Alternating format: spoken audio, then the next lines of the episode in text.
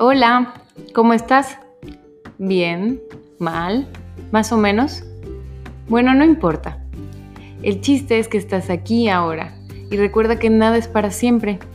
Así que sonríe y agradece estos oídos que te permiten escucharme el día de hoy.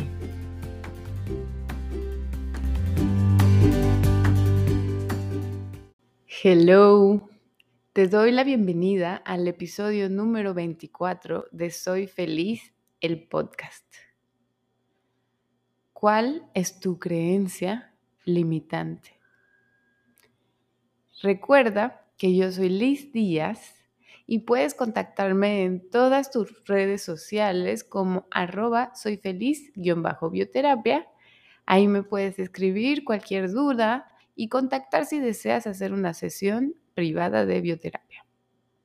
Y bueno, dando seguimiento al último podcast, Definirte es limitarte, la verdad es que este episodio me, me abrió bastante el panorama para voltear la vida y cuestionarme en qué tantas cosas me había definido. Y bueno, una cosa llevó a otra cosa y la vida es tan perfecta que te ponen las situaciones que te orillan a avanzar, ¿no? Te orillan, básicamente. Hay veces que, que no tienes opción. Y bueno,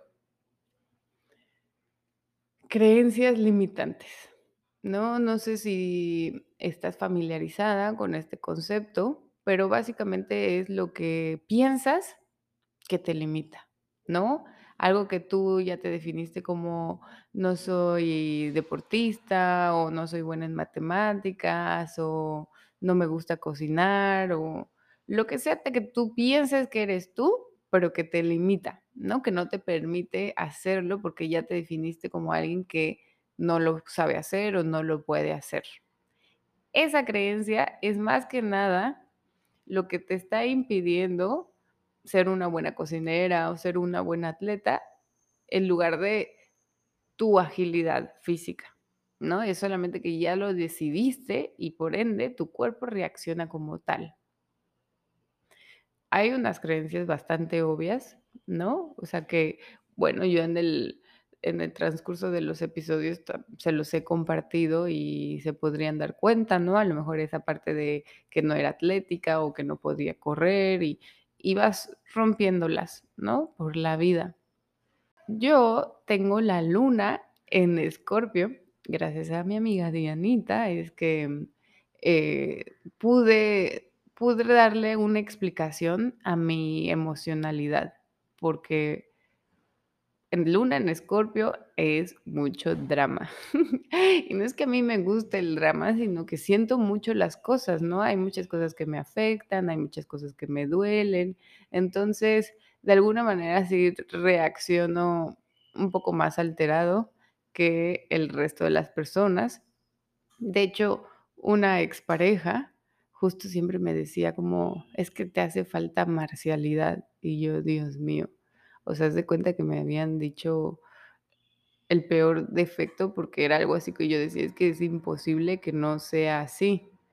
Total, que a lo largo de los años había notado que pues tengo un temperamento que a veces me costaba trabajo equilibrar, ¿no? Cuando me sentía tal vez que me faltaban al respeto o cuando quería compartir algo que a mí me afectaba o que no me gustaba, lo hacía desde un punto de dolor o de miedo, ¿no? Porque yo le voy a decir algo que no me gusta que hace para mí, ¿no? Pero tengo miedo de que me deje o de que me odie o de que se enoje. Entonces lo terminaba escupiendo de una manera todo mal. De una manera, la gente pensaba que yo en realidad era muy dura, pero no es que fuera dura, sino que me daba miedo hablar de esas cosas y lo terminaba escupiendo. Cosa que obviamente no pasa en terapia, ¿verdad? Porque ahí no tengo miedo a, al resultado, sino confianza en, en, en que lo que estoy compartiendo va a funcionar, entonces no entra eh, ese sistema de defensa pero ya me había metido en problemas con, pues, con las personas que quiero, porque sobre todo ahí era, ¿no? Con mis amistades cercanas, con mis parejas, con mi hermana. Y es algo en mí que hasta hace poco no lo podía cambiar. Y como ustedes saben, primero hay que amar sus sombras, ¿no? O sea, tanto luchar, luchar contra eso, pues no, no lo puedes transformar porque hay mucha resistencia y lo que resistes persiste.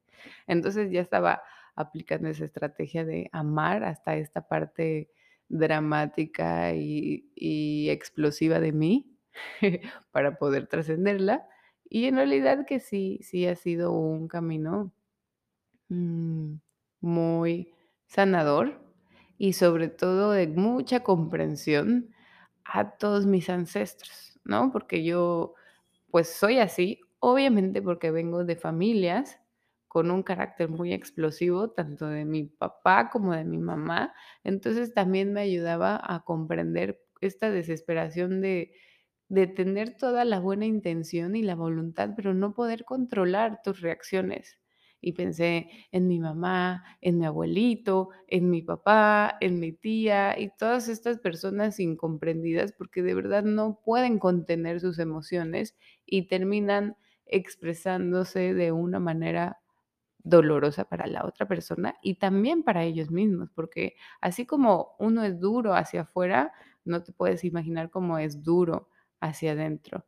Entonces fue muy revelador para mí, para comprender a, a sí, ya no me limité solo a mi mamá, ¿verdad? Ahora sí que a mi mamá, a mi abuelita, a mi bisabuelita, a mis tíos, a todas estas personas que al final queremos ser amados. Entonces, si hacemos algo que hace que se alejen nuestros seres queridos, pues nos sentimos todavía peor con uno mismo. La vida me orilló al punto de, de decir, ya basta, no puedo seguir estando haciendo esto, ¿no? No puedo seguir lastimándome a mí y a mis seres queridos. Paralelo a esto, empecé un libro que ya lo, ya lo tenía bajado desde hace mucho, pero no lo había empezado, que se llama El Camino del Artista de Julia Cameron. Se los recomiendo muchísimo.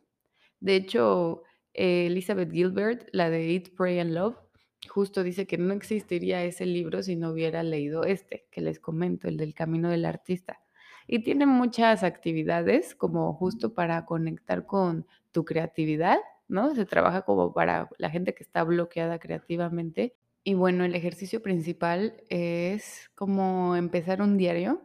No le llama como tal un diario, sino simplemente escribir tres hojas completas matutinas. Y de ahí de alguna manera sirve como un tipo meditación y conexión contigo mismo. Y si tienes muchas cosas que te están rondando en la cabeza, pues el ponerlos en papel te funciona para, para verlo, para plasmarlo y para de alguna manera también purgarlo. Entonces, esa actividad la empecé dos semanas antes de que todo se empezara a mover y de hecho te avisa de que estate consciente que vas a empezar a mover cosas internas. Y yo pensé que no, pero así fue. y hubo un momento en que yo ya sentía así como, es que siento que voy a llorar por todo, no sé, no sé qué me está pasando.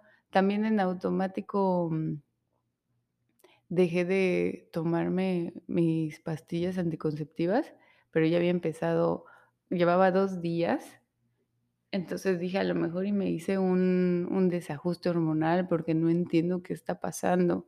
Y ya iba camino a mi clase de canto, porque les he platicado que en una ceremonia descubrí que tenía muy bonita voz y entonces eso fue lo que me inspiró a tomar clases, pero ha sido todo un sub y baja de emociones las clases porque resulta que tengo pánico escénico. Entonces, ahí estaba con, con Dani, Dianita, mis amigas, eh, tomando la clase y la verdad es que yo no disfrutaba solamente de saber que ya me iba a tocar cantar sola. Es así como que mi cuerpo se apanica y se cierra, pero yo soy muy disciplinada, entonces me forzaba y decía, bueno, ya me voy a acostumbrar, ¿no? De forzarlo le voy a perder el miedo. Inclusive llegué a cantar a cere- en ceremonia, a capela, pero solo porque sabía que si no cantaba me iba a sentir peor. pero cantaba y no cantaba como no llenaba mi expectativa, ¿no? Pero era algo así como que la estaba forzando y forzando, y total que ese día que fui superemocional, así dije: "Ya, renuncio, renuncio, no quiero cantar, no me gusta, estoy estoy angustiada todo el tiempo", y sentí un alivio. O sea, eh, fue un proceso muy difícil como justo validar mis emociones y y decir: "Basta, ¿por qué me estoy haciendo esto?". Pero al mismo tiempo también me sentí así como que quitter por por por renunciar a medio camino. No, normalmente, por lo menos termino lo que empiezo, y si ya no me gustó, pues ya no lo vuelvo a empezar, pero así tener esa valentía para terminarlo a medias y no sentirme mal, pues sí estuvo rudo. En realidad sí me sentía mal. Y se me abrió el camino para hacer una ceremonia ese día o al día siguiente, y pues ahí estaba, muy confundida de qué me estaba pasando, con muchas ganas de llorar, con muchas emociones encontradas, cansada, y fui a ceremonia y otra vez no me estaba haciendo efecto la medicina, que era ayahuasca, ¿no? Como les conté que en la primera vez que fui, no me hizo para nada efecto. Entonces, yo estaba así de: "No, por favor, no puede estar pasando esto otra vez, no puede ser, por favor". ¿Qué estoy haciendo? Que ya de plano estoy bloqueando esta o sea, como que ya ni siquiera aquí voy a encontrar respuestas, y créeme que eso ya, para mí ya es como un nivel, ya valió. Me tomé 3 tomas y nada. Y ya fue hasta que me salí, me alejé un poquito del grupo y colapsé. O sea, y ahora sí empecé a llorar como niña de: "Por favor, ayuda, no puede ser, ¿por qué no puedo ayudarme? ¿Por qué no puedo sanarme? ¿Por qué no puedo resolverlo?". Y ahí es que me di cuenta. Y ahí es que me pegó. Pero me di cuenta de que justo esto, justo esta sensación de no poder resolverlo era el problema. No lo quería ver porque me dolía mucho y me daba mucho miedo de que se dieran cuenta que yo en algún punto de mi vida me creí mi cuento de que venía defectuosa. Que había algo en mí que tenía que reparar. Y toda mi vida, constantemente, si no es que hasta hace una semana, me regí en eso, en repararlo, en buscar esa reparación, sanación y en compensarlo. Entonces, si alguien me decía que estaba haciendo algo mal, o si yo veía que alguien hacía algo mal, era muy dura en cómo lo percibía, o reaccionaba de una manera muy muy a la defensiva, porque yo dije: "Ya me van a cachar". Y por eso justo no quería cantar, porque sabía que no iba a cantar bien, y ahí iban a ver mis defectos. Te cuento esto porque para mí ha sido el mayor hallazgo, y era algo que no tenía idea que estaba ahí, que no exis no sabía que existía, porque las creencias que más nos duelen, ahí las tenemos, abajo del tapete, y ya no quieres voltear a verlas porque duele, porque frustra, porque porque es difícil acercarte y verlo así, ponerle luz a ese clóset lleno de de mugrero. No sé en qué punto empezó esta creencia, no sé si a lo mejor de chiquita, que hasta muy como a los 7 años, soñaba que iba al baño y, pues, me hacía pipí en la cama, o no sé si, por ejemplo, al ir al Cumbres, eh, que es una escuela legionaria, te dicen que todo es pecado, ¿no? Que ser sexual es pecado, o que no me acuerdo exactamente qué, pero sí me acuerdo que mentí en mi primera confesión. Entonces, obviamente que yo sentí, no, pues, estoy mal, ¿no? ¿Quién hace eso? O también, pues, después de ir al Cumbres, que te hacen de verdad sentir miedo por tu sexualidad, me ha costado mucho, pues, conectar con ella, con mi energía creativa, creadora, por miedo al ir al infierno, o miedo a todos los todas estas creencias, o simplemente ya porque hasta el día de hoy para mí era así como, ¿cómo voy a ser un ser humano normal si no conecto con eso? O si es muy difícil para mí. Y ese era ese recordatorio constante de estás defectuosa, estás defectuoso, estás defectuoso. Incluso me pasó, siendo bioterapeuta, me llené de acné en la cara. Tenía acné por toda la cara a mis 33 años y yo decía, y tal cual el acné, todo lo que tenga que ver con la cara es, pues, con qué cara, ¿no? Es la vergüenza, es como cómo te ves y cómo te da vergüenza que te vean. Y pues para mí era como, ¿cómo puedo yo ser bioterapeuta y decir que puede sanar lo que sea? Y yo tengo esto, era así como el, el colmo de los colmos y lo que me reafirmaba a mí a que había un defecto, a que había algo mal. Fue tan claro y tan bonito y tan duro y tan rudo en ese momento, pero logré separarlo.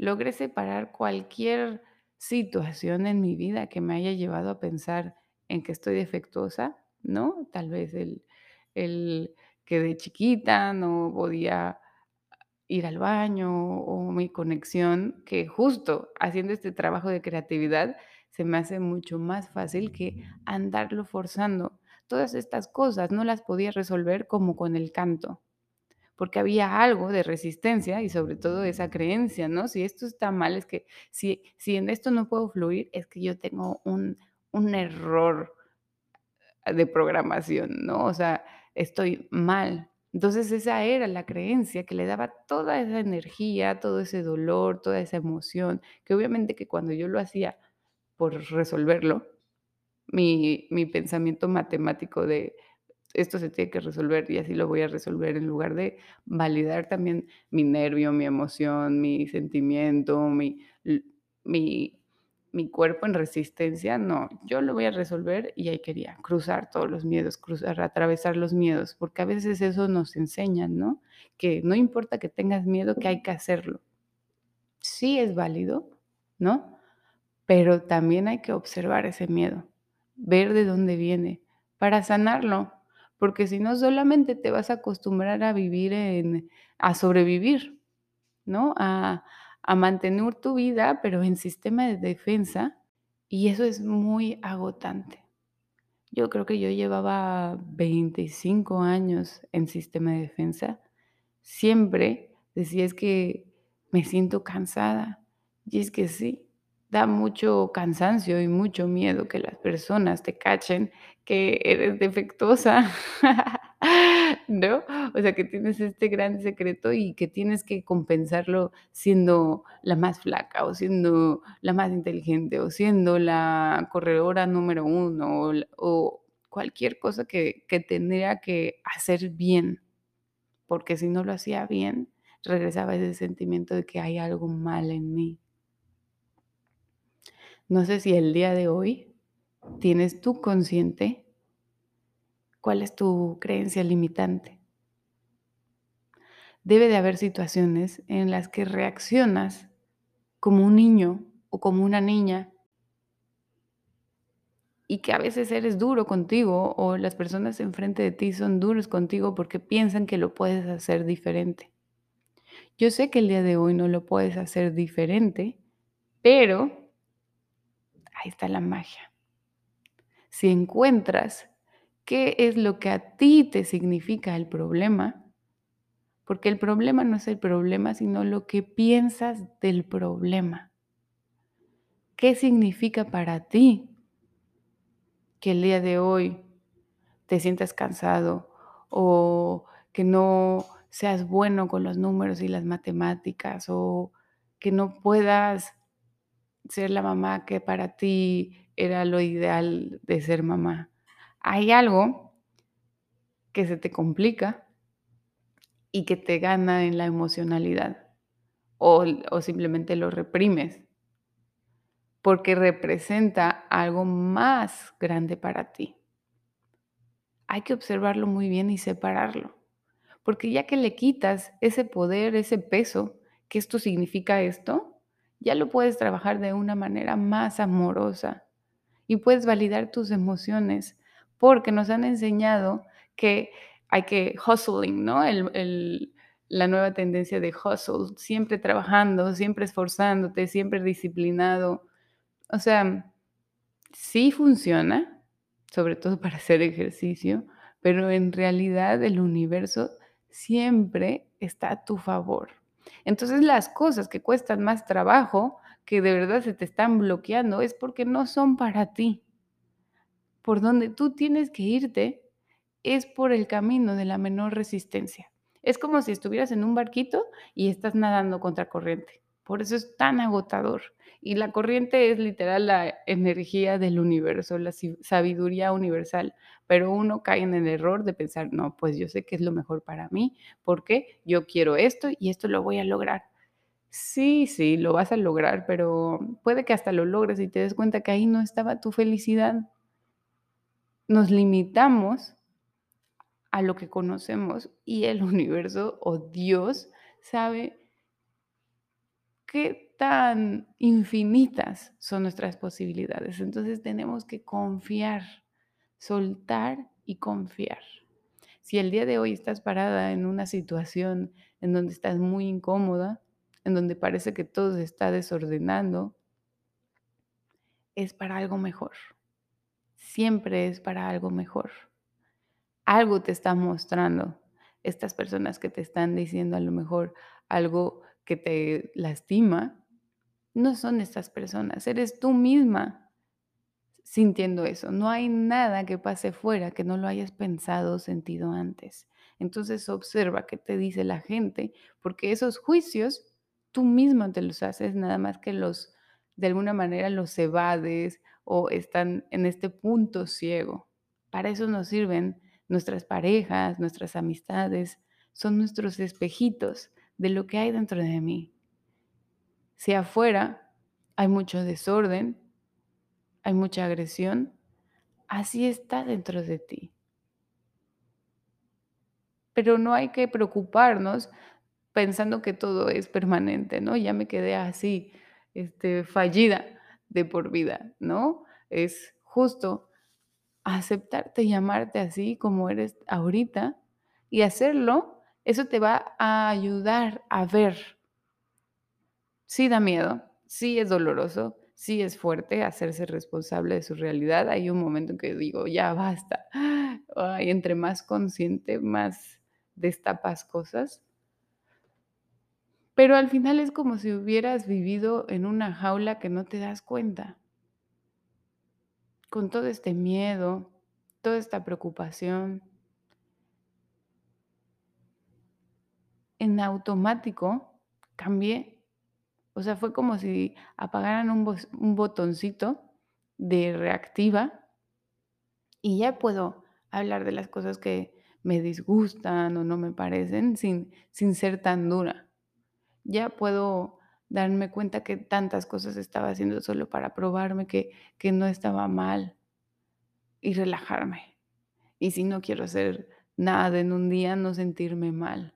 Y si me, da me dan ganas de hacer esto y no es productivo o no me valida como, como algo, también lo hago. Porque solo estamos aquí para gozar, para gozar. Nosotros mismos nos ponemos estas expectativas, estas creencias que por ser esposa ya tienes que ser de cierta manera, ya tienes que tener hijos a cierta edad, entonces relájate. Ahora sí que relájate. Tú eres tu mayor amor, tu mayor expectativa, pero simplemente para ser feliz. Confundimos que tenemos que lograr cosas o ser cosas para sentirnos bien, pero no, no va por ahí. Eso ayuda. Pero lo que tenemos que hacer es justo encontrar estas creencias que nos hacen en nuestro presente, simplemente siendo, que no tengas que tener una medalla o un título o una pareja o un logro para sentirte bien. Esto lo ocasionan esas creencias limitantes que te hacen pensar que tienes que estar con alguien o que tienes que lograr algo o que tienes que compensar algo porque hay algo originalmente mal en ti. No sé qué sea en tu caso, o puede que ya lo hayas encontrado. Muchísimas felicidades, ajo. Para mí me parece así el mayor logro y desbloqueo que, que he logrado percibir en mí, porque ha cambiado muchísimo todo. También es duro, ¿no? Yo he estado en un proceso que por eso no lo pude compartir en una semana, porque te mueve el tapete mucho y te das cuenta de qué tantas decisiones las tomaste por miedo, ¿no? O qué tantas decisiones justo para compensar. Y ahora me estoy mm, creando una nueva realidad, ¿no? Desde una manera más compasiva hacia mí y más amigable Obviamente que si es hacia mí, hacia todos alrededor de mí.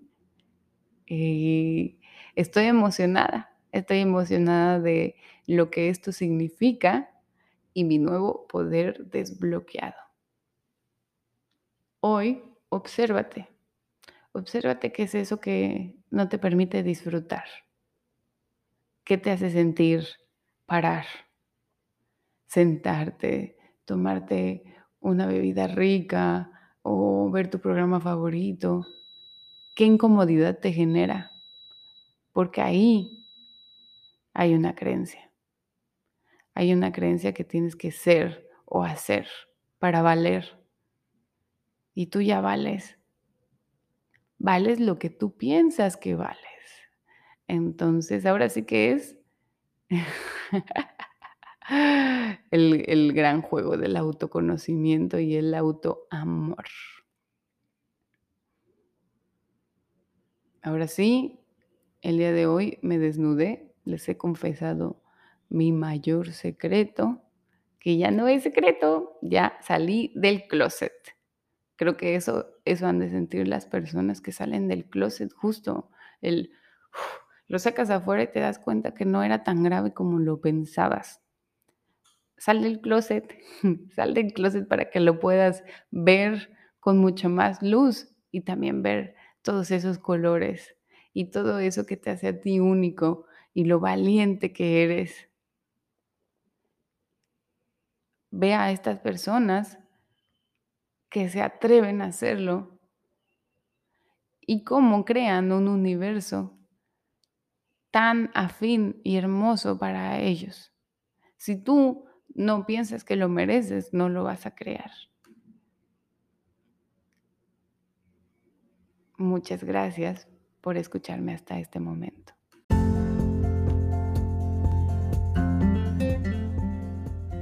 Gracias por escucharme. Te deseo que tengas un excelente día.